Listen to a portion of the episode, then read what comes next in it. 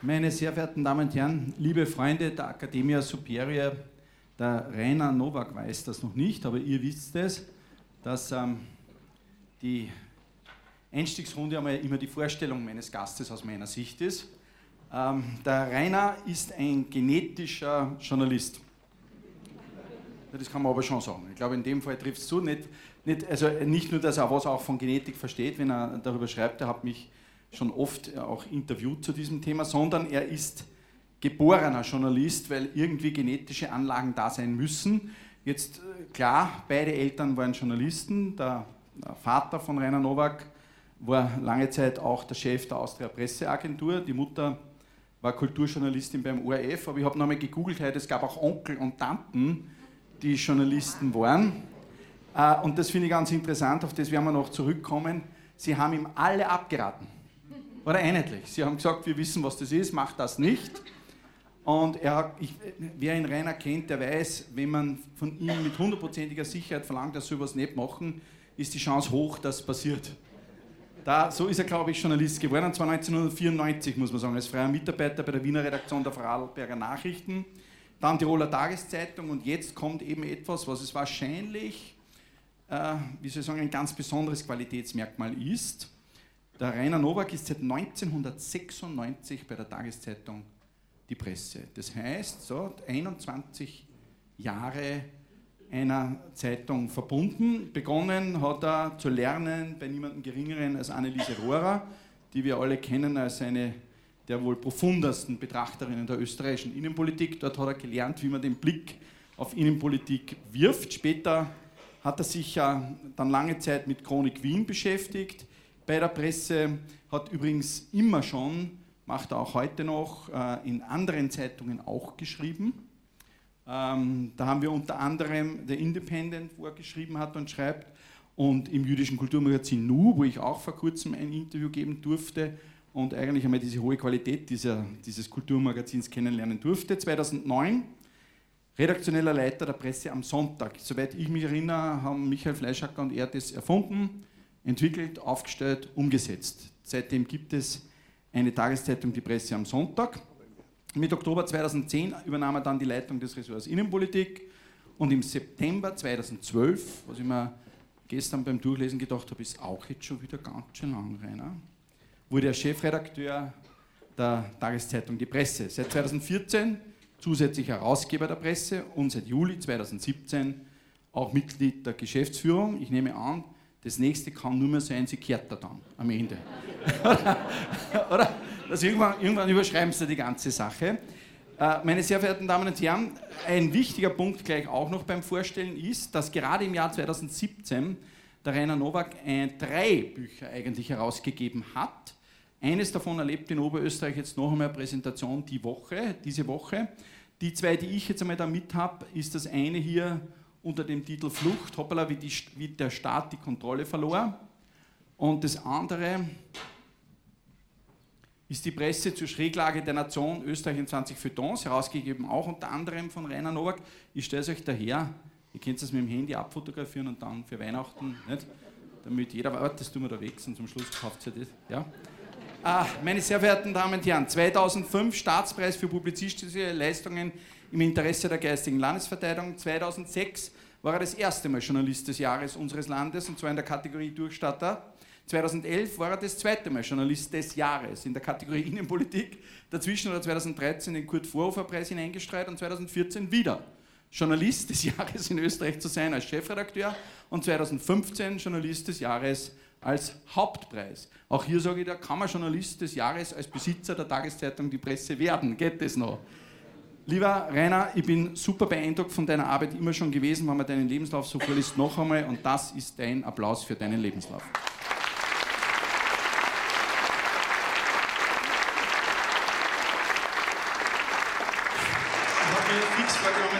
erste Frage heute etwas berührt, was mir in der Früh beim Kaffeetrinken gleich aufgefallen ist.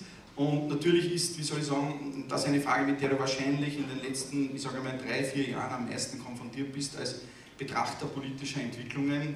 Heute ist gestanden in einer Tageszeitung, dass eine Umfrage ergeben würde, dass in Wien, in der Stadt Wien, ähm, die ÖVP auf 20 Prozent kommen würde und die FPÖ auf über 30 Prozent, dass sie gemeinsam das erste Mal überhaupt eine Mehrheit hätten gegenüber einer Partei SPÖ mit 32 und den Grünen, das wird sich gar nicht mehr ausgehen. Rechtsruck in der Politik oder was ist das? Guten Abend, ähm, danke für den höflichen Applaus, für die nette Vorstellung und das schöne Intro. Ich glaube, ich muss öfters nach Linz kommen. Ähm, so gut werde ich in Wien definitiv nie behandelt. ähm, ja, das gibt es sicher, aber ich glaube, dass es kein politischer, also dass, falls es ein politischer Rechtsruck ist, dann ist es, glaube ich, eher ein, ein, ein, ein, dass die Politik das nachvollzieht, was in der, in der, in der, beim Wähler, in der Bevölkerung schon passiert ist. Ähm, da geht es um Themen wie Sicherheit, um Zuwanderung, ähm, dass da eine, eine, eine Unzufriedenheit herrscht mit dem, mit dem Kurs, der da passiert ist in den vergangenen Jahren, speziell 2015, und dass das jetzt mehr oder weniger nachgezogen wird ja, oder, oder, oder die Realität ist. Ich würde den Umfragen nie zu viel trauen, das ist so wie ähm, Prognosen von Innenpolitikjournalisten kurz vor Wahlen, denen kann man ziemlich genau, es kommt dann das Gegenteil raus wie wohl die Umfragen dieses Mal ja einigermaßen gestimmt haben bei der letzten Nationalratswahl. Diese Wien-Umfrage mit einem Sample, glaube ich, von 500 ja. würde ich jetzt nicht zu viel zutrauen. Außerdem noch eine Zeit hin bis zur Wahl und äh, die Wiener SPÖ hat immer noch gezeigt, dass sich da fängt, wenn es ums wirklich Wichtige, nämlich um die Macht in Wien geht. Ähm, insofern wäre ich vorsichtig, aber was schon der Fall ist, was, was glaube ich rausschaut, ist, dass Rot-Grün in Wien beim nächsten Mal vorbei ist. Sie nicht mehr ausgeht. Aber ich, ich wollte eigentlich, ähm, ich hätte es noch ein bisschen mehr äh, in eine Richtung drängen wollen, nämlich in die Richtung Rechtsruck ist mir eh, ich meine, die Menschen bringen da viele Dinge immer unter denselben Hut. Die sagen Rechtsruck und Populismus und Politik vereinfacht sich. Und ähm, ich kann mich erinnern, weil der Michael heute schon mal etwas aus deiner Feder zitiert hat, ich kann mich erinnern, dass wir als, ich glaube, als Donald Trump Präsident war, hast du einen Leitartikel geschrieben und hast also alle möglichen Aspekte aufge und jetzt wird einer und keiner wollten und eigentlich was wird da kommen und alles eine Katastrophe. Und am Ende des Leitartikels hast du gesagt, meine Lieben, das ist nicht die Geschichte, die ich für Donald Trump geschrieben habe, sondern für Ronald Reagan oder sowas. Jahre davor, es wiederholt sich. So, also jetzt ähm, habe ich das Gefühl, dass die Menschen so ein bisschen den Verdacht haben, dass Politik und da steigen wir schon mal ein bisschen ein in dieses eine Thema. Es wiederholt sich eine gewissen, wie soll ich sagen, Vereinfachung unterlegen ist in den letzten Jahren. Das trifft auf Österreich zu, wir reden über den österreichischen Wahlkampf sicher noch detailliert, aber das trifft vor allem international zu. Also ich meine, so und jetzt steht man auf als England und sagt, man geht raus aus, äh, aus der EU, jetzt steht man auf und sagt, uh, I can make you great, believe me, mit dem Finger in irgendeine Richtung und wird amerikanischer Präsident. Ist es so? Ist es einfacher, dass man sagt, du kommst nicht mehr mit den ganzen komplizierten Abgabenquoten und, und Forschungsbudget und all diese ganzen Themen, wegen dem wirst du eh nicht gewählt, sondern gewählt musst werden für Dinge, die sich wirklich einfach transportieren lassen, nämlich ob links oder rechts. Wie sagst du? Also das stimmt bis zu einem gewissen Grad sicher, dass, es, dass, es, dass, dass, dass der Populismus in mehreren Krisenjahren hintereinander, das ist ja, was wir in den vergangenen Jahren erlebt haben und individuell wird das bei Ihnen zum Teil, hoffe ich zumindest, gar nicht so sehr als Krise angekommen sein. Aber eins steht fest, in den Geschichtsbüchern wird das als ein Krisen, Krisenjahrzehnt stehen, wenn man so will. Eine, eine, Währungskrise, Finanzkrise, Wirtschaftskrise, Flüchtlingskrise, Eurokrise, Griechenlandkrise, also Krise, Krise, Krise, war dann eigentlich eh nicht so schlimm, muss man auch sagen. Also hat sich dann gar nicht so schlimm angefühlt, wobei sich ja die Boomjahre auch nie so toll anfühlen. Also steht ja niemand hinter einem und sagt, genieße es und mach den Champagner auf, weil jetzt ist es gerade toll und ähm, in zehn Jahren schaut die Welt wieder anders aus. Aber das, durch diese Krisenjahre haben natürlich die ähm, Zulauf, die eine, eine, eine, relativ einfache Antwort ähm, bekommen. Alain Berton hat diesen großartigen, äh, dieses große Buch mit der Statusangst geschrieben. Also ehrlich, wer hier oder wer von uns würde nicht manchmal den Eindruck haben, naja, mein, mein, mein, finanzielles Auskommen ist zwar ganz gut und ich habe auch gut vorgesorgt und ein Haus habe vielleicht auch, also ich nicht, aber vielleicht hoffentlich Sie. Ähm, äh, nur, dass es der nächsten Generation so gut geht wie uns damals, schaut gerade nicht so aus. Das ist neu, das ist, kennen wir nicht und in diese Situation hinein kommen natürlich solche Botschaften und die Grundbotschaft unter all dem ja, ist ja eigentlich immer eine, wie ich verspreche euch, dass es so wird wie früher. Das war das zentrale die zentrale Ansage von Donald Trump. Ich Ra Rauchergesetz zum Beispiel. Das Darf ist man ein, Seiten, ein Seitenteil. Aber das, das, das, geben, dieses Argument geben ja ganz viele. Auf der anderen Seite, und das bin, ich bleibe und bin immer ein Optimist, gibt es ja auch das Positive. Der Herr Macron hat zwar auch griffige Antworten gegeben und kommt ursprünglich aus der Sozialdemokratie, ist aber mit zum Teil wirklich liberalen Thesen angetreten und hat die Wahl gewonnen. Ja?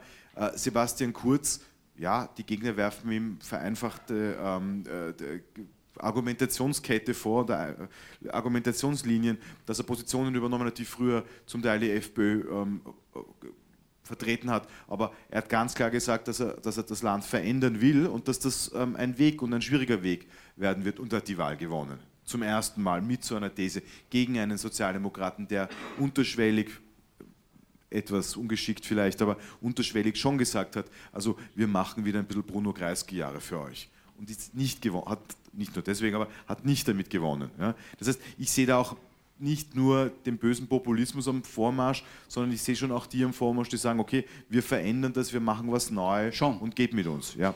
Ich meine, vielleicht jetzt einmal, damit man Innenpolitik, ich meine, fast ein Vierteljahrhundert hast du das jetzt schon am... Das klingt furchtbar, ja. ja äh, am Rücken. Ich meine, dann gib uns einmal, weil das wäre sozusagen ein guter, ein guter Weg, sich hineinzulassen. Gab es Zeiten, wo die Innenpolitik in Österreich richtig leihwand funktioniert hat? Gab es Zeiten, wo du sagst, also diese Zustände dürfen wir nicht mehr haben? Und äh, was glaubst du kommt, wenn es um Qualität geht? Also das ist ja das Problem von Journalisten immer, dass Journalisten die Zeit am interessantesten empfinden, die jetzt nur sehr bedingt gut fürs Land sind. Ja, weil die ähm, sind spannend. Ja, also so eine große Koalition äh, unter, unter Feimann, Spindelegger war der Albtraum für den Journalisten, für manchen Wähler auch. Ähm, wahrscheinlich waren da Monate dabei, die waren jetzt nicht das Schlimmste fürs Land. Also ja, wir haben uns in vielen Rankings verschlechtert, ähm, es sind Reformschritte nicht gesetzt worden, ähm, es ist Zeit und Geld liegen gelassen worden, aber das Land ist jetzt auch nicht in der Zeit ähm, dem Faschismus anheimgefallen oder, oder in eine schwere, noch schlimmere Krise gekommen. Und trotzdem war es der Albtraum für Journalisten. Und Aber umgekehrt und umgekehrt und umgekehrt muss ich sagen, also jetzt war die Presse natürlich ähm, eine Zeitung, die zu Beginn der Wende, also Wende 1, ähm, Wolfgang Schüssel, einer der wenigen Medien waren, die das nicht per se ganz grauenhaft empfunden haben und gesagt, die Welt geht jetzt unter, wie andere Medien das gesehen haben. Ähm, Im Nachhinein wissen wir, ja, da war schon, ist schon einiges schiefgelaufen und zwar weniger auf der Reformseite. Wir erinnern an Reformen damals, Pensionsreform, Zusammenlegung von Polizei und Gendarmerie. Das war ja zum Teil wirklich positiv. Das Dumme ist, ähm, das Thema Privatisierungen ist wirklich nicht gerade ideal gelaufen. Das können wir uns alle noch erinnern. Ähm, und ich glaube nicht, dass Herr Schüssel sich bereichert hat, ganz sicher nicht. Ich glaube auch nicht, dass er es gewusst hat. Es ist halt passiert. Und wenn sowas passiert, wissen wir jeder aus unseren Unternehmen, unseren Firmen, ja, wenn meine Mitarbeiter was verbocken, dann bin trotzdem ich verantwortlich. Das war damals ein bisschen so, ähm, ich sehe die Zeit positiver als viele meiner Kollegen. Das jetzt wir schon beim Thema, wird die große Herausforderung für Sebastian Kurz, auch für HC Strache werden. Ähm, wie kann man derartige Dinge ausschließen? Wie kann derartiges nicht noch einmal passieren? Wie kann man sich gegen Glücksritter wehren? Wie kann man sich dagegen wehren, dass Leute glauben, sie müssen sich sehr schnell bereichern? Ich glaube nicht, dass die, ähm, das Bereichern, die Korruption eine, eine besondere, besondere alleinige ähm, Lieblingstätigkeit ähm, von freiheitlichen ähm, Politikern war. Vielleicht im Freundeskreis Jörg Haiders da schon eher. Ähm, aber äh, wahrscheinlich ist so eine neue Regierung, zieht halt Leute an, die irgendwie noch keine Regierungserfahrung haben und die dann Gelegenheit macht Diebe dann in so eine Situation kommen. Die Tatsache, dass diese Regierung jetzt angetreten ist und ohnehin von vornherein sagt, wir machen gar, gar keine Privatisierungen, wird zumindest dieses Problem senken. Ja. Da fällt mir etwas ein, was ich an der Stelle noch nicht fragen wollte, aber jetzt passt es zu gut. Der Weg in die Politik, ähm, Quereinsteiger, Glücksritter, weiß jetzt nicht, was du gemeint hast, das kann ja Politiker sein oder ein Nicht-Politiker, der halt dann an die Macht kommt in beiden Fällen und dann was ausprobiert, nämlich wie komme ich selber zu mehr, als ich vorher hatte. Aber was sagst du zu Quereinsteigen in die Politik? Ist das eine gescheite Idee? Hat sich das, hat sich das irgendwie in den letzten Jahrzehnten oder zweieinhalb Jahrzehnten? Also alle, fast alle Beispiele von, von Quereinsteigern zeigen, dass es keine gute Idee ist. Dass Politik ein Handwerk ist und dass die, die das Handwerk am besten können, ich bin immer so ein höflicher Mensch aus Wien, habe in der Tanzschule gelernt, wenn man ein Kompliment kriegt, muss man ein Kompliment zurückgeben. Also so wie der Herr Strugel, der das schon so lange macht, ja, dann ist einfach Handwerk und dann ist vielleicht jetzt nicht der... Wo war jetzt Kompliment, dass er schon so lange macht? Oder also, ein guter Handwerker ist und das ist mehr wert als alles andere. Ja. Was ich damit sagen will, ist, dass diese Quereinsteiger und ja sogar Christian also glaubst, Kern, Christian Kern, der wirklich ein exzellenter ähm, ähm, Wirtschaftsdarsteller war oder auch, wie manche meinen, ein guter Staatsmanager im Sinne von Staatsbetrieb ähm, aus der Wirtschaft gekommen, aus der Staatswirtschaft, wichtiger Unterschied. Ähm, Österreich ist übrigens das einzige Land, wo der, wo der Begriff Privatwirtschaft ständig getrommelt wird, als gäbe es irgendwie eine andere Wirtschaft als eine Privatwirtschaft. Aber ist ja wurscht. Ähm, also Christian Kern zum Beispiel ist ja auch ein Quereinsteiger und wir haben dann doch in den letzten ähm, Monaten ziemlich deutlich gesehen, das funktioniert halt dann doch nicht via Holding der Warum ÖBB. funktioniert das nicht? Also ich meine, in der Wissenschaft ist, ähm, ich kann es nur aus der Wissenschaft sagen, ich bin also übrigens, es interessiert keinen, aber ich bin vollkommen deiner Meinung. Ich glaube das auch, dass das... Dass Mich das, interessiert schon. dass, das, dass das sozusagen keine gute Idee ist. Ich glaube aber vor allem auch deshalb, weil diese, jetzt in der Wissenschaft kann ich das sagen, diese Vernetzung mit dem System Wissenschaft bei Entscheidungen darüber auf politischer Ebene kein Vorteil ist, sondern ein Vorteil, wenn man das einmal aus einem anderen Blickwinkel sieht und einfach eine gewisse, wie soll ich sagen, Helikopterposition einnehmen kann und sagen kann, du, mich interessiert das jetzt einmal unter den und den Gesichtspunkten, unter denen es vielleicht ein Wissenschaftler im ersten Augenblick eben nicht interessiert. Aber warum, warum sagst du das in dem, oder nicht, du hast es gesagt, warum du sagst, ich glaube, es stimmt, sondern Warum glaubst du, dass das so ist? Weil, weil die das nicht können oder weil sie zum Beispiel im Hintergrund Lobby haben, die sie unterstützen oder weil Politik ein so hartes Geschäft ist, dass man das falsch einschätzt zum Beispiel? Auch die Medienarbeit in der Politik, über die wir noch reden.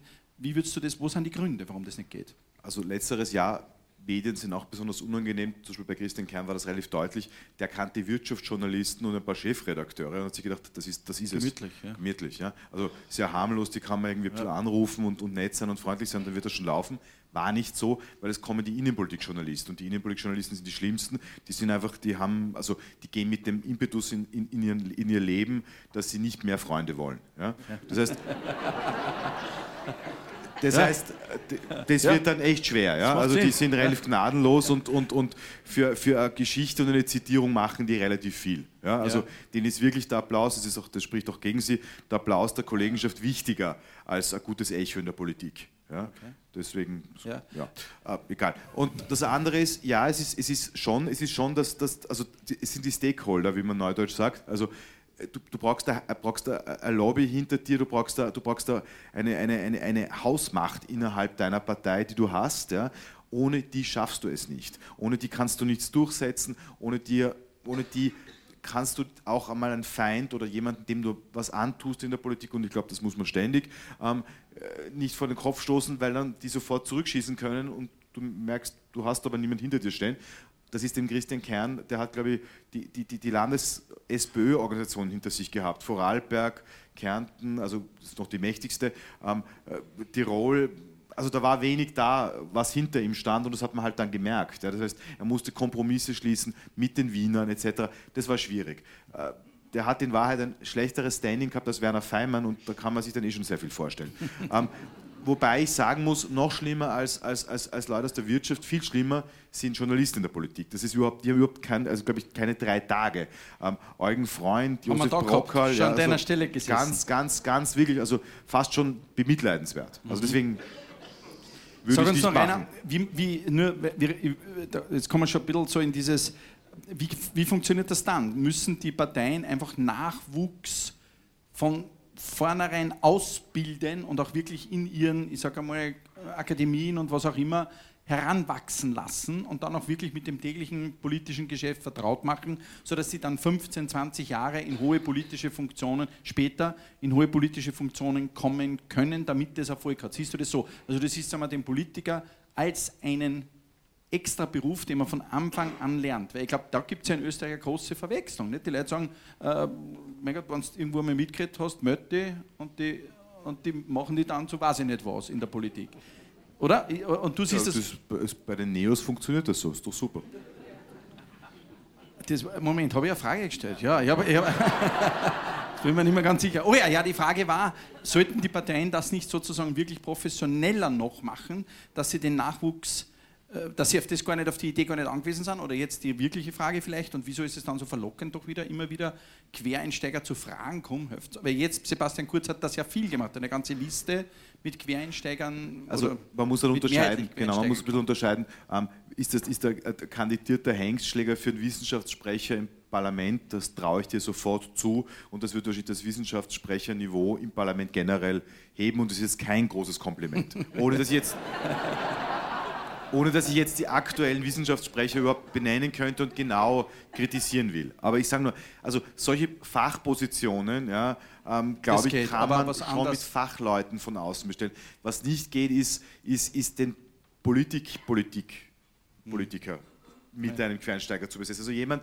der dafür da ist, den Laden zusammenzuhalten, wieder, wieder, wieder, wieder, wieder, wieder Hirtenhund um die Herde zu kreisen, der, der äh, alle einfangen muss, der den Laden, das Personal, einfach alles ja. zusammen. Das muss jemand sein, der Politik kann und das der alle, alle Leute in der Tasche hat. Ja, und dann, die muss man natürlich ausbilden. Da gibt es jetzt mehrere Methoden. Man hat starke Landesorganisationen, die dann natürlich dadurch auch nicht schwächer werden ähm, in einer Bundespartei. Man hat so diese berühmten Vorfeldorganisationen, die in der Sozialdemokratie extrem wichtig sind, wie Arbeiterkammer und so weiter. Ähm, in der ÖVP hat das in den letzten Jahren ja eher nicht mehr so eine große Rolle gespielt, industriellen Vereinigung kaum. Wirtschaftskammer fallen mir jetzt auch nicht so viele ein. Äh, dann gibt es halt den Sebastian Kurz. Also das musst schon einmal machen, dass du jemanden in der jungen ÖVP hast, der dort irgendwie reüssiert dann, also ich kann mich erinnern, was ich über den geschrieben habe ähm, beim Wiener Gemeinderatswahl, als er mit einem geiler Mobil durch die Stadt gefahren ist. Ich gesagt, also sowas Stilloses kann eigentlich keinen Erfolg haben. Ja. Ähm, ja. Sie merken, ich habe mich schon sehr oft geirrt in meinem Leben. Ja. Ich habe vor acht Jahren zum ersten Mal geschrieben, dass es die letzte Legislaturperiode von Erwin Bröll und Michael Häupl wird. Ja.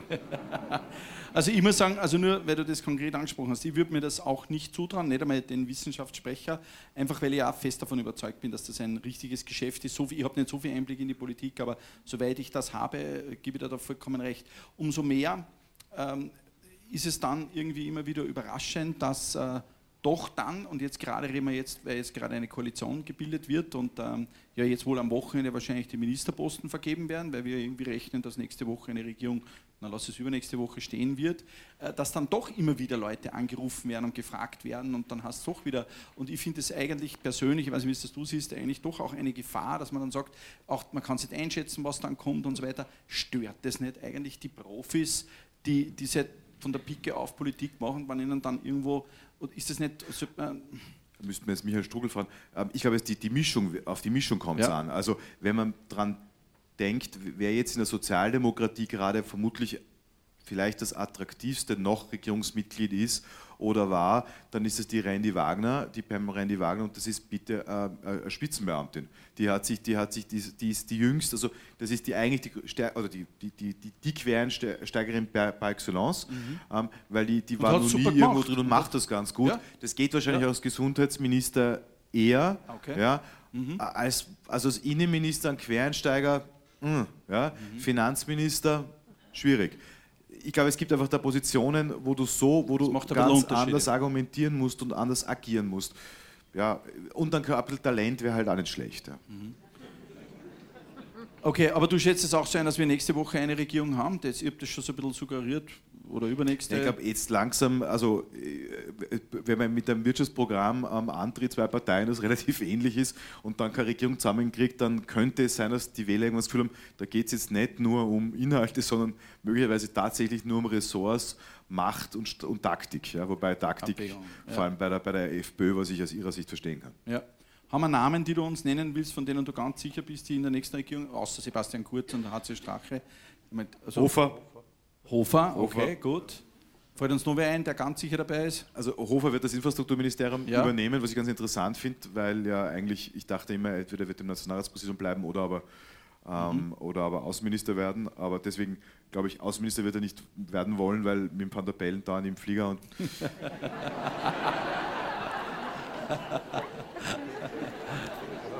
ähm, und beide reisen ja auch nicht so gern, deswegen wollten ja auch beide Aber Hofer hat in Österreich Bundespräsident werden wollen. sicher Ne? genug Rückhalt, um einen Ministerposten zu übernehmen, weil Ganz er bei einer sicher, ja. Wahl einmal fast 50 Prozent gemacht hat. Ja, auch, glaube ich, von, den- von, den, von, von inhaltlichen äh, Kompetenzen wird das, glaube ich, gehen.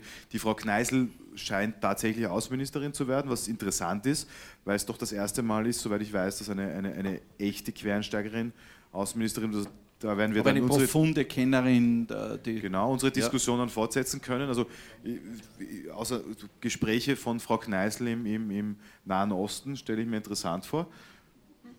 Also nämlich, und ich finde das durchaus einmal positiv. Also ich finde, ja, man muss ja nicht immer nur Menschen in die Politik bringen, die allen sympathisch und, und, und, und also jetzt falsch, ich rede jetzt von den arabischen Ländern, mir schon sympathisch, die Karin Kneißl, aber dass man immer nur Leute bringt, wo man, damit man sich ja nie irgendwo aneckt, auch im Ausland nicht. Okay. Das finde ich immer ganz interessant.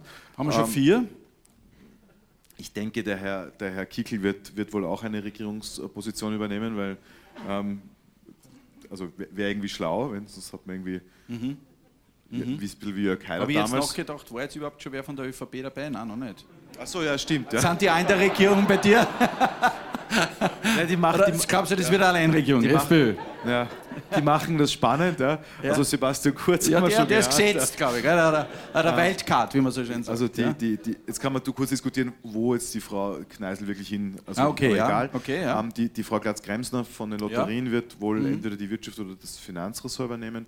Dann würde ich mal meinen, ähm, kann es sein, dass die, die, die, die Landesrätin für, für, für Gesundheit aus ähm, Oberösterreich vielleicht Gesundheitsministerin wird. Es gibt da mehrere Kandidaten, also ich glaube, dass die Oberösterreicher generell überhaupt, Strugel hast du. ja, Ja. Den du nicht sagen willst, meine ich. ja, ja. Na, aber es gibt ja da das Beispiel, es gibt ja da das Beispiel von, aus der, man muss mal aufpassen mit Vergleichen, aber das Beispiel von der Raiffeisenbank und ähm, auch von St. Pölten Landesregierung, dass die wirklich Mächtigen aus den Ländern sind ja nicht so blöd und gehen in der Bundesregierung. Ich weiß nicht, ob der Michael das jetzt. Äh, Na, also, der kann so regungslos da sitzen, das kenn- kenne ich. Das kriegt, der rührt sich gar nicht. ja, kennt, sagen man kennt das von der Raiffeisen Landesbank. so, Ja, ich kenne mich aus. Nein, ah, ich kenne mich aus. Ah, ich kenne mich aus. Ähm, also deswegen weiß Ja, ich, aber es ja. stimmt, dass, dass, dass Sebastian Kurz sich das noch relativ offen halten dürfte von, von Staatssekretären. Ich glaube, der Herr Blümel wird wohl äh, im Ah, okay. Kanzleramt eine Rolle spielen, als, Kanz, als Josef Ostermeier der Schwarzen quasi.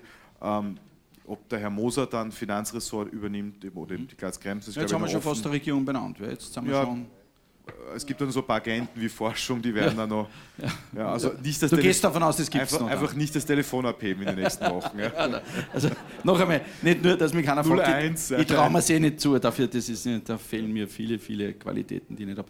Das besteht, äh, braucht sich die Nation nicht fürchten. Gut, okay. Äh, ich glaube, damit haben wir eine Regierung gebildet. Achso, das könnte man noch abklären. Wer wird Bürgermeister in Wien? Also ich gehe aus heutiger Sicht davon aus, dass das Michael Ludwig wird. Okay. Und zwar einfach, weil er eine Mehrheit hat. Also es ist relativ einfach. Okay. Der, hat, der hat jahrelang das schon vorbereitet und, und, und das ist ein bisschen so wie, da gibt es mir die Innen- und Außensicht und die, die, die Wiener Innenpolitjournalisten all glauben alle, dass es möglicherweise der Herr Schieder wird. Das ist ein guter Hinweis, dass es der Herr Schieder nicht wird. Ähm, ist wirklich immer so. Gehen Sie Ja. vor einer Wahl in ein Innenpolitik-Ressort und fragen Sie, okay, wer gewinnt die Wahl? Na, die Burgstaller schafft das sicher nochmal. Ja, danke, ja. Also okay, das ja. ist... Ähm, Ja.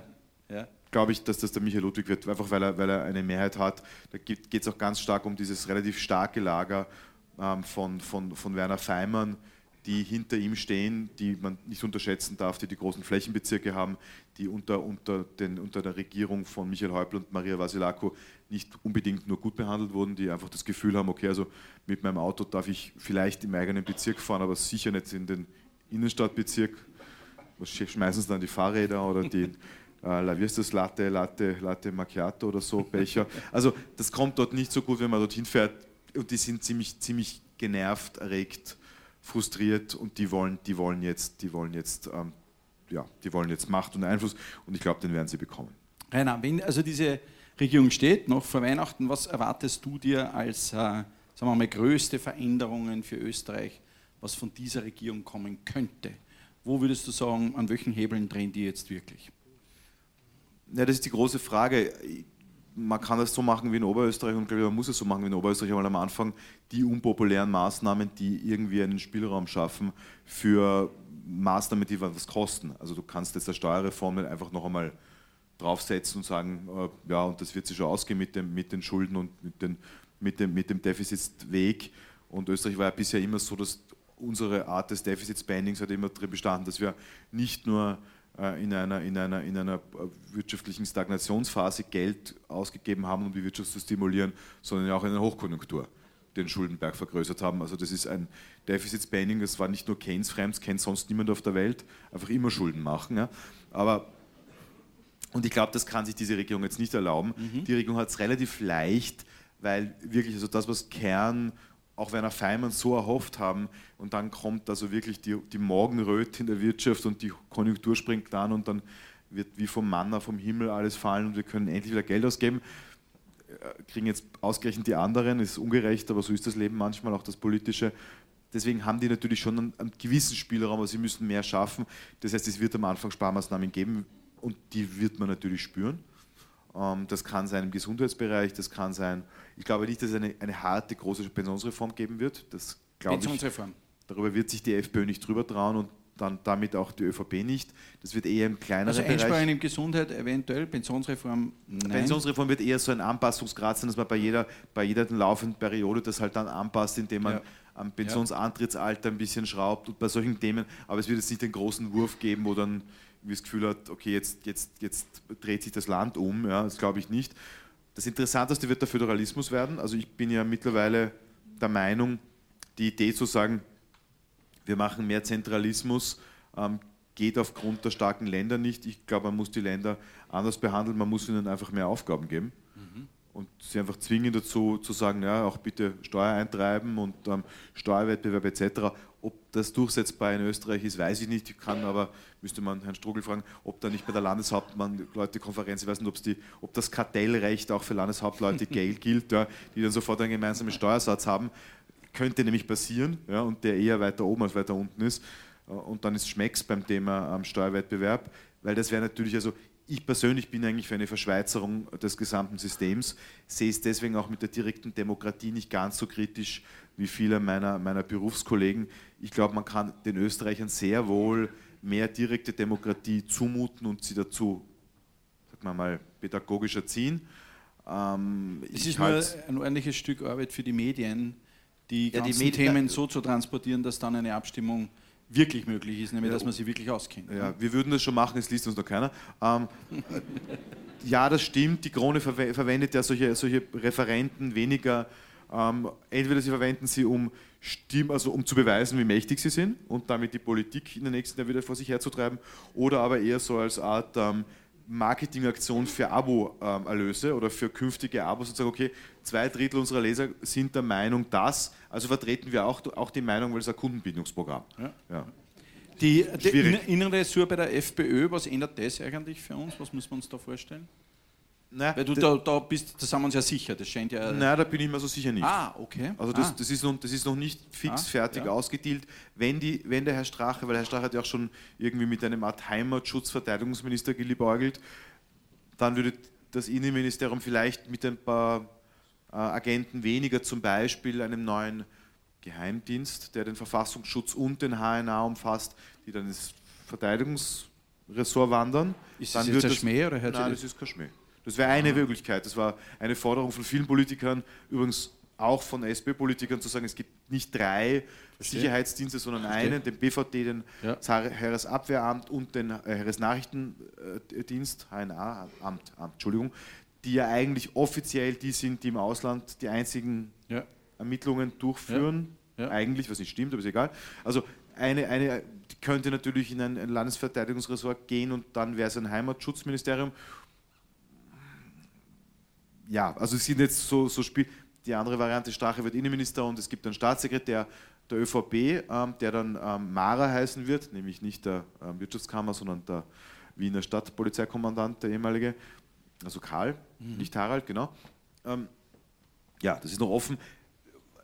Es ist sicher heikel, ähm, das Innenministerium ist sicher überhaupt das heikelste Ministerium, einfach weil das Innenministerium Möglichkeiten und Kompetenzen hat, die gab es vor zehn Jahren nicht. Also ähm, wenn der Ernst Strasser in einer äh, schwarz-blauen Regierung das alles hätte machen können, was da jetzt so ginge, wow, interessant. Ähm, jetzt sage ich aber, muss ich jetzt auch sagen, selbst wenn der Herr Strache das dann, dann macht, der, der, muss dann auch wissen, das ist so hochsensibel, ja, Sie kennen sich, glaube ich, ein bisschen noch erinnern können, da gab es ja damals den EKIS-Fall, ja, also den, den berühmten, das äh, neue, das neue Computersystem, das Polizisten ja.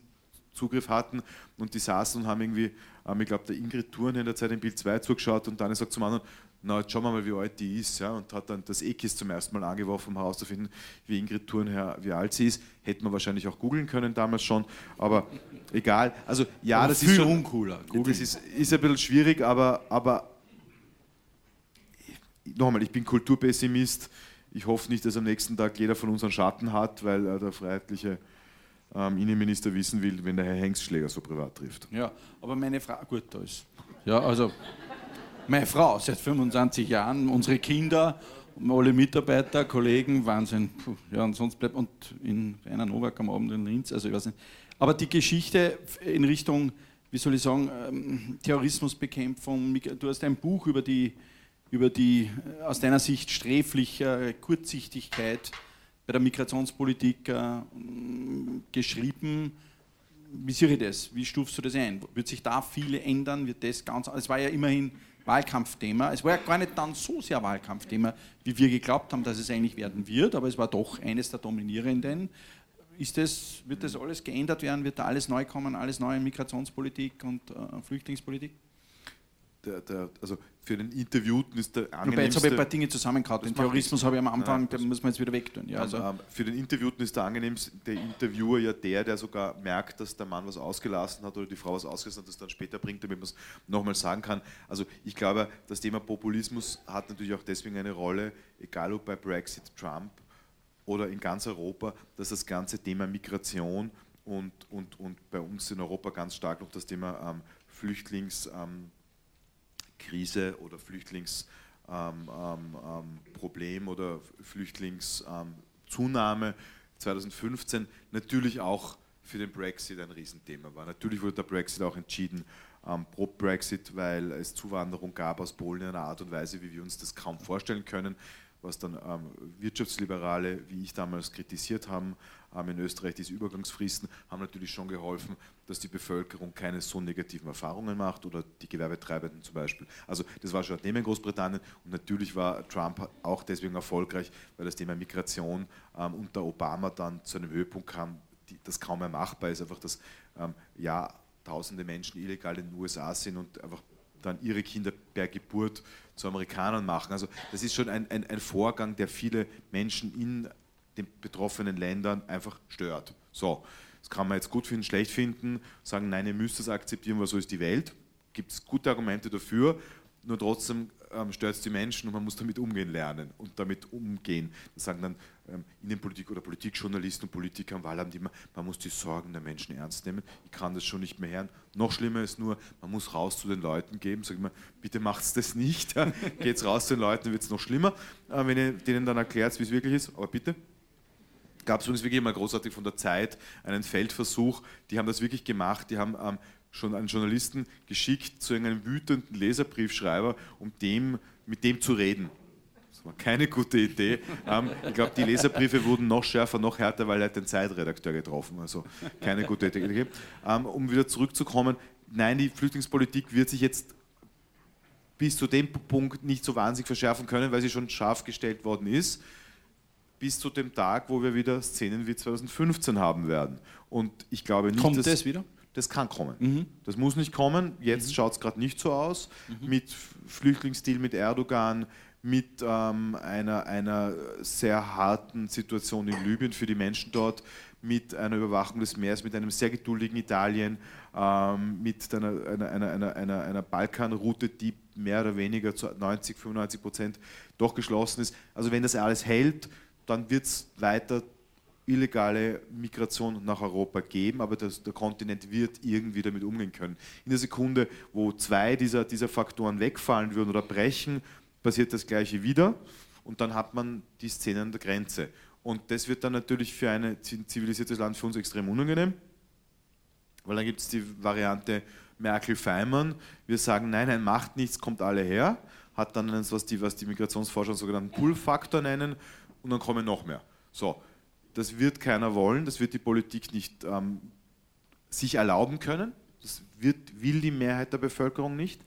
So, und dann ist die Antwort dann, dass es unschöne Szenen an der Grenze geben wird. Und mit denen müssen wir uns dann aber auch natürlich irgendwie, weil das, ich weiß nicht, wer, wer das gesehen hat in, in, in, den Nachrichten in den letzten zwei Monaten, ähm, das, was da in Libyen passiert, ist derartig unmenschlich und unglaublich grausam. Ähm, und nur 20 Prozent von den Szenen, die dort passieren, die wir kaum sehen, direkt vor der Grenze, direkt am Brenner, direkt im Spielfeld, direkt reicht schon in Griechenland, werden wir kaum aushalten. Ja? Das heißt, da kann es dann zu Situationen kommen, die politisch echt richtig unangenehm für alle Beteiligten werden und auch für den, der am Abend den Fernseher auftritt. Mhm. Meine letzte Frage zu dem, was kommt mit der neuen Regierung, was mich natürlich persönlich äh, am meisten interessiert ist, wie stufst du das ein? Wissenschaft, Universitäten, Forschung, was glaubst du, was, äh, jetzt nicht wer oder was das ist vorab, sondern was, was wird diese Regierung da machen? Auch vielleicht Kunst und Kultur, das eine interessiert mich beruflich, das andere sozusagen mehr als Genießer oder als Betrachter der Szene, ich kenne mich auch nicht, aber was, wie schätzt du dort die, die Entwicklungen der nächsten zwei, drei, vier Jahre ein bei einer neuen Regierung?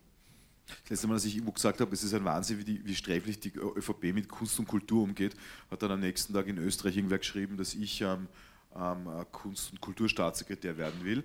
Ähm, worauf ich dann immer gesagt habe, nein, das war eine Verwechslung, das war der Christian Reiner vom Profil. ähm, aber ja, ich stehe weiterhin dazu. Ich denke, es wird ähm, bei Gernot Blümel angesiedelt werden. Mhm. Und ich könnte mir vorstellen, wenn er schlau ist, ähm, wird er das selber stark besetzen, das Thema. Weil, also Kunst Sebastian, und Kultur. Sebastian Kurz, ja. Weil wenn, also wo gibt es denn solche Auftritte in, in dem Land schon wie bei den Salzburger Festspielen? Die große Rede halten zu dürfen, Bregenzer Festspiele. Also ich finde, wenn er das zur Chefsache bis zum gewissen Grad macht, tut er sicher gut daran, weil es ist einer der großen Assets, um wieder so ein Wort zu verwenden, also einer der großen, großen, was ist Asset auf Deutsch? Ähm, ähm, äh, äh also in Möglichkeiten, Möglichkeiten hast du gemeint, ja, ich glaube in dem Fall. Also der großen, der großen ähm, Asse, die wir haben, ja. die selber zu spielen, glaube ich, macht Sinn. Ähm, das ist das eine. Bei der Forschung, weiß ich jetzt, wird vielleicht entweder Wirtschaftsministerium angehängt sein oder aber man macht so wie früher, macht ein großes Bildungsressort mhm. und legt es mit, mit, den, mit, den, mit den Schulen zusammen, also mhm. macht vom Kindergarten bis zur Uni alles. Spricht jetzt auch nicht, nicht viel dagegen, sicher auch eine Idee. Das hörst du jetzt gern, wirklich ungern, aber ich kann mich erinnern an die Empörung, ja, damals als Reinhold Mitterlehner ähm, die Forschungsagenten ähm, übernommen hat. Ja, das waren die gleichen, die dann gesagt haben oder geweint haben, als der Sebastian Kurz mit dem kurzen Prozess gemacht hat. Ähm, diese blöden Wortspiele, ähm, die unbearbeitet sind. Also als Sebastian Kurz sich dann irgendwie in, in den Ruhestand verabschiedet hat, nicht ganz freiwillig, ähm, haben die gleichen Wissenschaftler irgendwie Krokodilstränen ähm, vergossen um so einen begabten Forschungsminister. Also ich denke, man muss die Dinge immer ernst nehmen, egal in welchem Ressort und was dann wirklich draufsteht und der Minister ist relativ irrelevant. Hauptsache der Minister oder die Ministerin kann es. Bevor ich zu der Rolle der Medien in der Politik in Österreich komme, noch hätte ich noch ein paar so Fragen. Politik als Event. Ich meine, was sich jetzt natürlich schon viel abspielt, ist, äh, wie muss der Politiker ausschauen? Er wird sozusagen zum durchgestylten Popstar. Du betrachtest es jetzt seit 25 Jahren. Man waren die früher auch solche Popstars, nur habe ich das nicht erkannt oder ist das nur jetzt so oder ist das ein Trend, den die Politik jetzt einfach gehen muss? Äh, ist das, also dieses Stilisieren, Schwarz-Weiß-Fotos auf Facebook, ich habe keine Ahnung, Maske, also Slim Fit, glaube ich, nennt man die Anzuggröße, die mir nicht passt, aber die man, die man da anzieht. Auch einer der vielen tausenden Gründe, warum ich nicht für die Politik geeignet bin. Ja. Also kurze, kurze, kurze Schlaglichter dazu. Also erstens mal, Bruno Kreisky war bis zu einem gewissen Grad auch ein Popstar im Vergleich zu okay. Josef Taus, ja. muss man einfach festhalten. Und ähm, und ich schätze Josef Taus, aber äh, so, hat das Slimfit-Anzüge angehabt? Nein, auch gut so, äh, hätten ihm, glaube ich, nicht gestanden, aber es äh, waren gute Anzüge. So. Hannes Andrusch war ein typischer Slimfit-Anzugsträger seiner Zeit, maßgeschneidert, wie wir uns alle noch oder einige von uns noch erinnern können. Also war das damals schon das Phänomen, okay, das es neu. gab. Ist nicht neu. Zumal, ich muss Christian Kern und Sebastian Kurz in Schutz nehmen, die können jetzt nur gewiss, zum gewissen Grad was dafür, dass sich die Mode vor drei, vier Jahren auf Slimfit-Anzüge gedreht hat. Ja, aber es gibt Leute, die ignorieren das konsequent. Das stimmt schon, nur das wirkt dann, wirkt dann natürlich, wenn du ständig wo auftrittst, ja, muss ich nicht, komisch ja, oder anders. Fällt einem selber bei sich nicht so auf. Bei wem anderen, also schaut schon Grund, warum in der Werbung lauter junge, fesche Menschen sind, die neue Produkte ähm, anpreisen und nicht ähm, Typen wie wir. Ja, also verkauft sich besser. Ja. So, also das ist so Politik. Auf der anderen Seite muss ich sagen, ja, das, also, ja, das Phänomen gibt es, ähm, dass der Christian Kern, so wie er auftritt, sich so, so inszeniert, dann ausgerechnet auf den Sebastian Kurz trifft, der so jung, so agil, so auftritt, ist wirklich Pech. Ja, Pech. Ja, habe ich auch so empfunden. So, ähm, und auf der anderen Seite darf ich nur daran erinnern, ja, Alfred Gusenbauer. Was hätte sich der gefreut, wenn ich das gewesen wäre? Nicht? Ja, Ja, ja, okay. vielleicht. Ja. Wobei, ich, also die, die TV-Konfrontationen zwischen Hengstschläger und Kern hätte ich mir angeschaut. Also, Nur hätten wir zwar von ganz verschiedenen Sachen geredet und hätten es nicht gemerkt. ich glaube, also so, so, so, so, so, begeistert von der eigenen ähm, Diskussion mit dem jeweils anderen, großartig. ähm, nein, aber bin nur kurz, um zurückzugehen, ich meine, Alfred Gusenbauer hat eine Wahl gewonnen, ja, übrigens mit dem Herrn Silverstein, ähm, schwer übergewichtig in Radlerhosen. Also, Ja. Ja, ja, eben. Ja. Das heißt, diese Theorie, äh, eine eine Partei wird immer mehr, wie soll ich sagen, eine, eine Firma, die über PR und so weiter, Eventagentur gesteuert, wie man so jetzt. Es muss stimmen, die Geschichte Muss stimmen, stimmen, dann geht ja. alles. Wenn die Ja. Geschichte stimmt, dann kann der, dann kann der Peter Pilz mit irgendwelchen ähm, Skurrilo-Typen antreten Ja, und und sich ein bisschen schlecht ja. benehmen im Wahlkampf und Ja. gewinnt, die, gewinnt, kommt ins, ins Nationalrat und eine Partei, die wirklich ähm, ihre historischen Verdienste hat, fliegt aus dem Parlament raus. Politikberatung? Für mich jetzt? oder? Na, na, ich meine nur, war das nicht eigentlich ein Wahlkampf, wo wir uns dann plötzlich alle gewundert haben, kriegen die ja Geld für das, was die da machen? Und zwar von der, von der eigenen Partei, ja.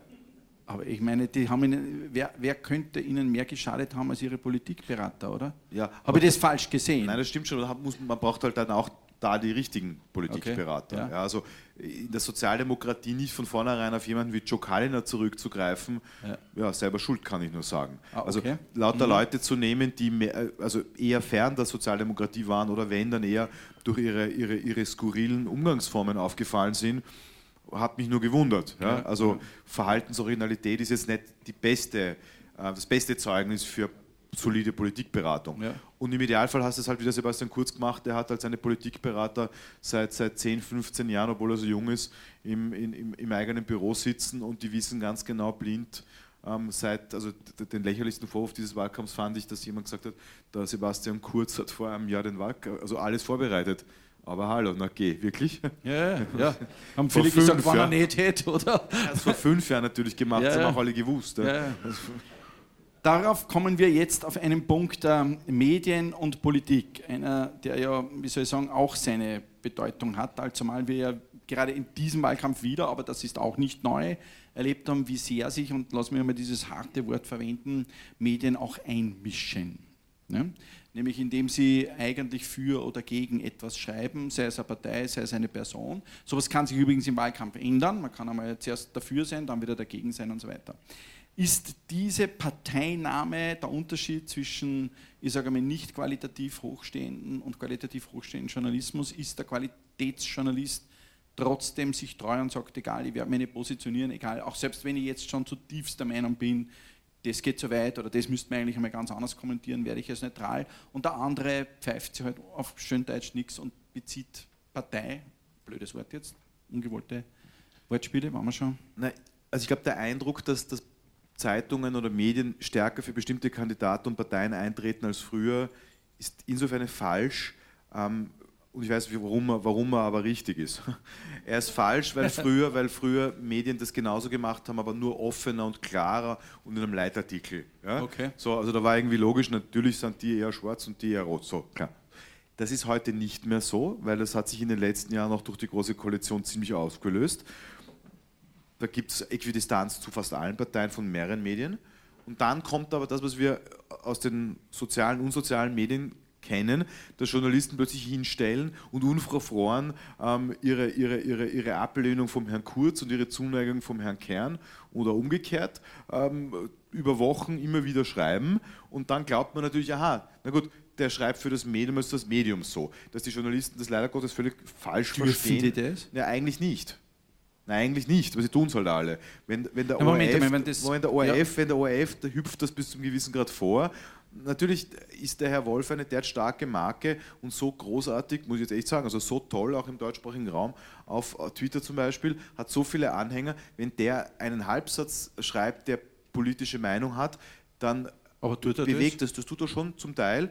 Okay. Ähm, dürfte er das, naja, das weiß man nicht so ganz genau, weil eigentlich ist das Ding ist das nicht geregelt. Also schreibt mein Innenpolitikchef Oliver Pink, wenn er jetzt auf Twitter ist, ist er jetzt der Oliver Pink als Person, der, der ist auch eine Privatperson, weil die schreiben dann alle rein, die Journalisten, naja, was hier steht, ist meine Meinung und nicht die meines Mediums. Auf der anderen Seite wären diese Leute, also ich bleibe jetzt bei meinem Kollegen Oliver Pink, weil er hält das aus, äh, als mein Mitarbeiter. Ähm, na, was, darf, bleibt ihm wer? Wer, was bleibt ihm über? Wäre der, wär der so stark als, als Marke Oliver Pink ohne Presse, ohne Profil? Profil, ohne kleine Zeitung, für die er gearbeitet hat. Wäre Rainer Nowak ohne Presse so stark? Ich glaube nicht. Wen, Aber wen du bist dafür, wen interessiert der Rainer Nowak? Die, die, wollen, man will lesen, was schreibt der Pressechefredakteur. Ja? Das verwechseln Journalisten wahnsinnig gern und wahnsinnig oft und deswegen kommt es zu so einer komischen Mischung. Und durch die sozialen Medien war das auch noch nie so stark, dass sich Journalisten hingestellt haben und gesagt haben, ja, also ich finde den Kern super und ich finde den Kurz unglaublich eine Frechheit da müssen wir sicher noch dran arbeiten. Das war sicher suboptimal. Ähm, Aber wie machen wir das? Da machen wir na, wir werden uns gegenseitig, was wir immer tun, ein bisschen in die Schnauze hauen. Ja. Ja. Nein, aber äh, nehmen wir den ORF. Der ORF äh, ist ein ja, Sonderfall natürlich. Ist ein Sonderfall natürlich, weil er ja, weil, weil ist ein Sonderfall in jeder Hinsicht, aber auch in dem, gut, ihr kriegt äh, Subventionen wie der ORF, äh, staatlicher. Also wenn, ich, wenn man das, also wenn man das. Ähm Meinst du es deshalb darf man es nicht, oder? Weil wenn nein, ihr ein privates nein, nein, Medium, also ich habe noch nicht also ganz ich habe es noch nicht durchdrungen, was mich nicht als Medium auch veranlassen könnte, zu sagen, das mache Das ist relativ einfach. Der, der, ORF hat einen gesetzlichen Auftrag, den muss genau. er erfüllen und gehört in letzter Konsequenz über den Stiftungsrat Eigentum ja eigentlich in dem Fall Ihnen allen. Ja? Ja. Ähm, ähm, ich gehöre Ihnen nicht. Ich gehöre der Dürre Medien AG, ähm, habe damit einen Eigentümer Das ist Ihren Unterschied, ich weiß nicht, wie du das Ja, siehst. schon, der schmeißt mich raus, wenn, genau. wenn, er, wenn er glaubt, dass ich keinen guten Job mache, weil ich zum Beispiel sage, ja, ich finde den Peter Pilz großartig ja. ähm, und bitte wählt den, liebe Presseleser. Ja. Ähm, kann sein, dass mein Eigentümer dann am nächsten Tag sagt, ah, schwierig. Ja. Nein, aber den Unterschied hast du jetzt gemacht. Der ist ja wichtig. Der ist wichtig, ja. Das ich glaube auch, dass der wichtig ist. Also das heißt aber was du vorher gesagt hast, damit das schon auch drin bleibt, ja, wir bekommen eine Presseförderung. Ja. ja. Die so im Verhältnis zu dem, was der ORF in Relation bekommt, natürlich ja. äh, ja. Das heißt, du, du sagst, die Presseförderung reicht nicht aus, dass wir mitreden können, was du für politische Meinung. Genau. Ja, also um das klar zu formulieren. Ja. Nein, aber meine Frage ist, weil ich meine, es gab diese Geschichte mit dem Tarek Leitner, die ein Laie, ein Wissenschaftler, der da nicht so viel versteht, nicht ganz verstanden hat. Ich meine, die kann ich ja aus persönlicher Erfahrung sehr genau erklären. Erklär das einmal, damit ich das verstehe. Also, nachdem wir unter uns sind und Komplett. ich weiß, dass Sie mich nicht zitieren werden, kann ich Ihnen jetzt kurz einen Teil meines Privatlebens ähm, schildern. Also es gibt in Wien ja, äh, ist ja zwei, bald eine 2 Millionen Stadt, aber offenbar nicht so viele wahnsinnig gute Schulen und auch nicht so viele öffentliche Schulen, wo dann alle ihre Kinder hinschicken. Also interessanterweise schicken viele Menschen, also der Pressechef, darf ja natürlich, weil ähm, der schreibt ja für so ein Medium, aber viele ihre Kinder in katholische Privatschulen. Und in einer dieser katholischen Privatschulen ähm, in der Wiener Burggasse, die eine sehr gute ist, ich kann, falls jemand von Ihnen vorhat, nach Wien zu übersiedeln, die Schule nur wärmstens empfehlen. Ähm, diese katholische Privatschule, da gehen äh, oder ging die Tochter des Bundeskanzlers, die beiden Töchter des ähm, ORF Encorements Tarek Leitners und auch die beiden Töchter des Pressechefredakteurs hin. Ich hatte nur das Pech oder das Glück, dass meine Töchter nicht in die gleiche Klasse kamen. Mhm. Aus Altersgründen oder ähm, göttliche Fügung, wie ich dann meine. Ähm, abgesehen davon haben sich die Kinder jetzt auch nicht so wahnsinnig gut ähm, verstanden und ähm, meine Frau und ich waren bisher eh auch der Meinung, dass wir den Urlaub mit uns verbringen und nicht mit anderen. Also wir waren nicht in Ibiza. Wiewohl ich sagen muss, ich war bei gemeinsamen, ähm, bevor der Mann Bundeskanzler wurde, bei gemeinsamen Kinderfesten wo eine, mehrere Familien waren. Also als Tarek Leiter dann gesagt hat, nein, das war kein gemeinsamer Familienurlaub, sondern es war ein Famili Urlaub mehrerer Familien. Ich glaube, er hat er kurz suggerieren wollen, ich wäre auch dabei gewesen, was ich nicht war. Ähm, aber noch einmal, ich bin halt nicht beim ORF. Aber du meinst, er hätte den Herrn Bundeskanzler nicht interviewen dürfen? Ich meine, er hätte das ähm, offiziell machen sollen, hat er sogar zum Teil auch. Ich glaube, er hätte das eine Interview auslassen sollen, ja. Können. Weil er ist nämlich ein guter Journalist, Aber ein guter das- Interviewer ja. und vor allem ähm, eigentlich jetzt nicht gerade ein unbedingt, was man einen roten Parteigänger im ORF nennt, was ich so mitgekriegt habe. Aber geht sich das in Österreich aus, dass man sicherstellen kann, dass man als Chefredakteur oder als Tarek Leitner nicht irgendeine halb private Beziehung zu irgendeinem Politiker Na, das hat? habe ich ja gerade geschildert. Also ja die habe ich ja, habe ich ja, ich meine, also die halb private äh, Beziehung zu Christian Kern hey, hat mir jetzt im Wahlkampf niemand vorgeworfen, muss ich auch sagen, könnte mit der Berichterstattung der Presse zu tun haben. Ähm, aber Das hat es niemand vermutet zumindest. Es passiert schon immer wieder, ja, es passiert schon Ja. immer wieder, dass, dass es solche Sachen gibt, aber da muss man halt in einem kleinen Land, ja, äh, wie Österreich halt besonders als Journalist davon trachten, dass das keine Rolle spielt. Sprich, da gilt, was ich vorher gesagt habe, wenn man den Beruf macht, darf man den Beruf nicht machen, um mehr Freunde zu bekommen. ja, okay, verstehe. Äh, gib uns noch ein Bild von dem, Oder man was, verliert sogar. ein was ein Innenressort-Journalist in 20 Jahren machen wird. Wird der, wird der twittern oder was wird es da geben? Oder, oder läuft es dann immer noch so, dass er irgendwo hinfährt mit einem, mit einem Aufnahmegerät und irgendeinen Minister interviewt? Oder werden sich die auf Facebook interaktiv und was weiß ich was alles? Hat sich dein Beruf in dieser Kontaktaufnahme und Fragestellungen der Politik in diesem Land, hat sich das schon geändert durch Digitalisierung und so würdest du sagen, ich lege schon Schwerpunkte ganz woanders hin. Ich meine, die Presse macht da ja auch sehr, sehr, sehr viel. Jetzt, ich meine, im digitalen Bereich. Auch sehr viel Evolution, wie ihr das nennt bei der Presse. Wie würdest du das einstufen? Wo geht das hin? Also wenn ich wüsste, was in 20 oder 10 Jahren die nächsten Technologien sind, würde ich nicht hier sitzen, sondern im Silicon Valley und wirklich viel Geld verdienen. Aber was, also es werden neue Technologien kommen, es werden neue Kanäle kommen, über die wir Journalismus erzählen, Journalismus an die Frau und an den Mann bringen. Und es ist aber egal, weil der Journalismus bleibt der Journalismus bleibt der Journalismus. Um, und ob ich jetzt ein Video mache und dem Herrn Kern drei- 13 mehr oder weniger unangenehme Fragen stelle oder dem Herrn äh, Außenminister und die dann am nächsten Tag auch ins Printprodukt bringe unter 13 Fragen an, ähm, ob ich daraus mache einen Podcast, den ich vorlese mit dem jeweiligen, ob ich in der Früh ein E-Mail schreibe, äh, an Sie ein E-Mail schreibe, wo halt dann drin steht, was gestern passiert ist und damit eigentlich den ureigensten Tageszeitungsauftrag wieder nachkomme. Ja, Sie kriegen an Wissen, das Sie sonst nirgendwo kriegen, von mir in der Früh. Also ist eigentlich eine Tageszeitung, nennt sich halt dann Morgenbriefing via E-Mail. Ja, aber es bleibt eigentlich dieselbe Geschichte.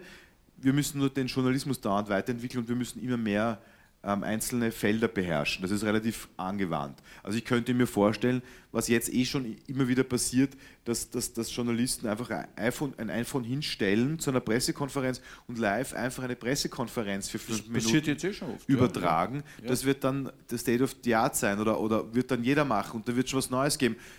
Für den ORF bedeutet das dann zum Beispiel eine unglaubliche Umstellung. Ja? Und da muss man, jetzt muss man eine kurze Lanze brechen, weil wir doch recht viel Geld für den ORF ausgeben. Was der ORF so drauf hat ja, an, an, an, an Erzählmöglichkeiten und wie der digital uns das Leben schwer macht, weil uns Konkurrenz macht, ist natürlich um ein Vielfaches weiter besser, als wenn Sie mal ARD oder ZDF schauen. Also da hat man dann schon das Gefühl, es wird zwar vielleicht mitunter weniger flapsig und seriöser berichtet, aber natürlich von der rein von der Machart ist das eher Steinzeit oder Mittelalter in dem, im Vergleich zu dem, wie der ORF berichtet. Also das meine ich mit, mit, mit, mit, mit, mit moderner Berichterstattung. Ich sage das immer gern. Die, die, die, die U-Bahn-Zeitung heute zum Beispiel ist für mich ein relativ innovatives Produkt digital wie Print, obwohl ich jetzt wahrscheinlich als ähm, Presseherausgeber nicht im Verdacht stehe, ein großer Boulevard-Anhänger zu sein. Du hast das Wort besser und schlechter jetzt im Zusammenhang mit ZDF versus äh, ORF. Äh, was, ich meine, gerade wenn es um Innenpolitik geht, man will ja wissen, ob das stimmt. Und wir haben ja plötzlich diese Themen Fake News und wir haben plötzlich ganze Internetseiten, wo wir jetzt plötzlich merken, die haben überhaupt nichts mit Wahrheit zu tun, sondern da posten irgendwelche Leute. Äh, Und nämlich wirklich erfundene Sachen, vollkommen erfundene Sachen. Wie positioniert sich hier besser versus schlechter? Man, wie, wie, wie wird die Tageszeitung, die Presse ähm, den, zumindest was mich anbelangt, hochgehaltenen Unterschied zu schlechter aufrechterhalten können unter dem ganzen Druck der Möglichkeiten, die es da gibt? Also der, Druck ist gewaltig, das wird für uns immer schwieriger und schwieriger aus zwei Gründen. Das eine ist, weil, wir, weil diese, diese, diese Fake News, die sind ja schon da, die müssen wir uns natürlich anschauen. Also wir können nicht sagen, gut, die Quelle, wo das, in der das steht, die hat selten Geschichten, die stimmen. Wir müssen uns ja das Ding trotzdem anschauen und recherchieren. Ähm, und das kostet natürlich Ressourcen, Zeit und Geld. Und das können wir schwer darstellen, weil unsere Erlösmöglichkeiten im Anzeigengeschäft, zum Teil auch im Abonnentengeschäft eher weniger als mehr werden. Und ich habe das große Glück, für eine Zeitung zu arbeiten zu dürfen, die da eh besser dasteht als viele andere.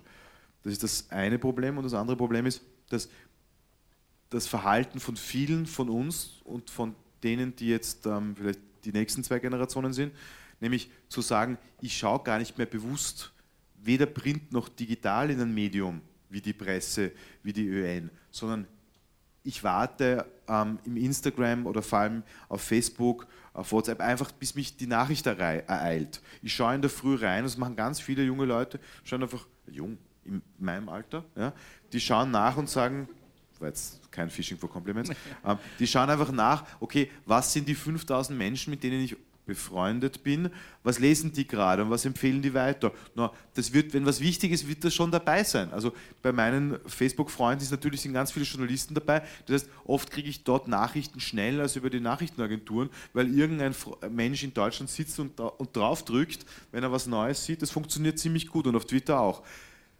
Wie kann ich da aber mich davor schützen, dass jemand einen totalen Fake News Wahnsinn hineinstellt und ich das glaube? Ja, also das, Was in diesem Wahlkampf überstrecken? Das Einfachste sind diese berühmten äh, Datengeschichten. Also wie oft Leute Sachen weiterempfehlen, also teilen, die zwei, drei, ein, zwei, drei Jahre alt sind und das nicht merken, ist erstaunlich. Ist mir auch schon passiert. Man sieht eine Nachricht, sagt, wow, liest die an und teilt sie und merkt gar nicht, dass sie zwei Jahre alt ist. Funktioniert, passiert ständig. Ja. Heute wieder so eine mhm. Geschichte untergekommen, wo sich Corinna Milborn von der FPÖ verfolgt fühlt. Das, die Geschichte ist ein Jahr alt mhm. und wird heute geteilt und die Leute rufen dazu auf, zu demonstrieren. Aber was, Jahr, was, was halt sagst du den jungen nachschaut. Menschen, die dann solche Selektionen Dass ja sie die Selektion auch nach Marken sehen müssen. Ja? Und jetzt nur eine kurze Episode, ich weiß, du schaust schon auf die Zeit als guter Moderator und guter schon Interviewer, langsam, schon ja. langsam. Nur eine kurze Geschichte, wie schnell sogar einem jetzt nicht wahnsinnig, ähm, ähm, ähm also ich bin jetzt nicht das typische Feindbild oder von vielen Rechten, von manchen schon, also von rechtsaußen Fake News Seiten. Aber sogar mir ist das schon passiert. Ich habe den, so wie du jetzt mich, den André Heller ähm, interviewen dürfen vor, vor, vor, vor einer Gruppe von einem Stiftungsverband in Wien. Und der André Heller erzählt also am Anfang über seine Position zur Flucht und Sie alle wissen, dass André Heller politisch tendenziell eher links damit als rechts damit zu suchen ist und der natürlich eher der Meinung ist, man sollte die Flüchtlinge ins Land holen und gut behandeln. Und der sagt aber, vor allem ist es wichtig, Flüchtlinge im, in, in den afrikanischen Landen zu halten, indem man dort die Länder unterstützt und zwar intelligent und mit wirklich viel Geld, weil sonst werden sich die alle auf den Weg machen und Millionen werden kommen. So, das erzählt er. Gut. Und dann erzählt er eine Viertelstunde später im mehr oder weniger biografischen Teil, da spricht man mit André Heller dann tendenziell über seine schwierigen Zeiten, seine depressiven Zeiten und in der ersten Reihe sitzt eine junge Frau, offenbar sehr angetan von André Heller und die fängt zu weinen an bei der Schilderung seiner Depression es wird dann, das Gespräch geht so wie jetzt dann gegen Ende zu. Sie müssen nicht weinen, keine Sorgen. Und ähm, diese junge Frau weint bitterlich und er steht auf und geht zu der jungen Frau und umarmt sie. So. Einen Monat später bekomme ich den Hinweis von einem Kollegen, es kursiert im Internet ein Gerücht auf einer Fake News Seite von rechts außen ähm, folgende Geschichte. Ähm, die Flüchtlingssituation ist schon so dramatisch, dass sogar ehemalige linke Künstler wie Andre Heller vor Frauen in Wien vor Millionen Flüchtlingen warnen, die, das, die den Kontinent überfluten werden und das so drastisch schildern, dass Frauen während geweint dieser haben. geweint haben, während, dieser, während dieses Abends geweint haben, aber der Mainstream-Medien-Chefredakteur, der natürlich bezahlt wird von den Mächtigen im Land, keine Zeile darüber in der Zeitung geschrieben hat. So, die Geschichte wurde gebracht, ich musste hochnotpeinlich einen Anwalt beschäftigen, mhm. dass der Anwalt dort anruft und sagt, die Geschichte stimmt einfach nicht, Sie mögen sie vom Netz nehmen. Ja. Weil die, die haben einfach und gesagt klappt haben, das dann? Geht das, das hat dann? geklappt, aber nur mit Anwalt. Sonst habt ihr E-Mails geschrieben, keine Chance. Lieber Rainer, du hast recht, ich schaue schon ein bisschen auf die Uhr. Wir sind sogar schon. Wir haben bei uns in der Academia Superior so ein Element, das nennen wir Surprise Factors. Das ist ein Teil unserer Arbeit im Think Tank, die wir machen, dass wir immer Menschen fragen aus ihrem Genre, aus ihrem Bereich, was glaubst du, könnte etwas sein, was wir, die wir nicht in deinem Bereich tätig sind, was uns total überraschen könnte, was wir noch nicht wissen? Gibt es irgendwas, was sie, irgendeine Zeitung verschwindet oder irgendein ein System stellt sich um oder irgendetwas, wo du sagen würdest, ja, das könnte uns treffen, an das habt ihr noch gar nicht gedacht, so ein, weiß ich nicht, irgendein ein, ein Ozonloch, ein saurer Regen da, deines, deines Gewerbes. Gibt es irgend sowas? Ähm, zwei Dinge. Also das eine ist, äh, damit ich, damit ich ja nicht nur für Bücher Werbung mache, also wenn Sie mal wirklich ein gutes journalistisches Produkt ähm, lesen wollen, das habe ich noch nie öffentlich gesagt, jetzt kann ich das endlich einmal, lesen Sie bitte unbedingt das Magazin Mare. Ja, Magazin Mare, Mare beschäftigt sich nur mit Geschichten über und um das Meer. Kann ich sehr empfehlen. Haben sicher die meisten von Ihnen noch nie gehört und noch nie gelesen. Kann ich sehr empfehlen, beim nächsten Flug und beim Hauptbahnhof gibt es das. So, ähm, was Ernsthaftes. Ähm, ja, ich glaube, dass tatsächlich, was da gerade bei den Medien passiert, wenn man nicht gegensteuert, ich weiß aber nicht, wie gegensteuern, ganz genau, weil sonst würde ich wieder, wie vorher gesagt, in Hamburg oder im Silicon Valley sitzen, wenn ich sehr erfolgreich gegensteuern könnte. Ähm, wenn wir nicht aufpassen, wird es die Medien mit den Fachjournalisten in dieser Form in 10, 20 Jahren nicht mehr geben. Und das Gejammere, dass die Welt immer dümmer wird und ähm, ähm, niemand was tut und dass alles schlechter wird und früher die Welt besser war, bitte dann einfach nicht anstimmen, sondern das dann in Kauf nehmen. Ähm, die Alternativen zu sagen, der Staat soll alles finanzieren, oh mein Gott, bitte nicht. Ich will nicht abhängig vom Staat sein. Die Idee, dass nur die Mathe-Schitze dieser Welt Journalismus dann in Zukunft fördern werden, will ich eigentlich auch nicht, weil auch wenn der Herr Mateschitz mir politisch jetzt nicht so unsympathisch ist, wie wenn ich ein Redakteur der Volksstimme wäre, selbst dann hätte ich gern lieber einen Eigentümer, der sagt, okay, schau, dass du ein bisschen im Plus bist in der Bilanz, als dass, ach, da hast du 5 Millionen, aber schau, dass du das und das politisch erreichst damit, ist mir eher suspekt und unsympathisch. Also was ich damit sagen will, ich habe keine Antwort. Vielleicht könnten Leute außerhalb unserer Medienbranche sich einmal den Kopf zerbrechen und vielleicht Ideen haben, wie wir das besser machen, weil wir und die Politik haben derzeit nicht unbedingt eine klare Antwort darauf. Lieber Rainer, ich sage dir, was wir hier in diesem Raum darauf sagen. Wir sagen, uns ist es egal, du wirst das schon machen. Weil wir dich für einen der besten Journalisten dieses Landes halten. Und wenn es du nicht machst, habe ich Sorgen um dieses Land. Das jetzt schon 25, über 25 Jahre. Ich danke dir ganz, ganz herzlich, dass du deine Ideen heute mit uns geteilt hast und nimm das einfach mit, ob dich diese Verantwortung jetzt erdrückt oder nicht. Der Applaus, der jetzt kommt, zeigt dir, die sehen das genauso wie ich, wenn es du nicht richten kannst im Journalismus. Danke, Heiner. Danke für diesen Abend. Danke.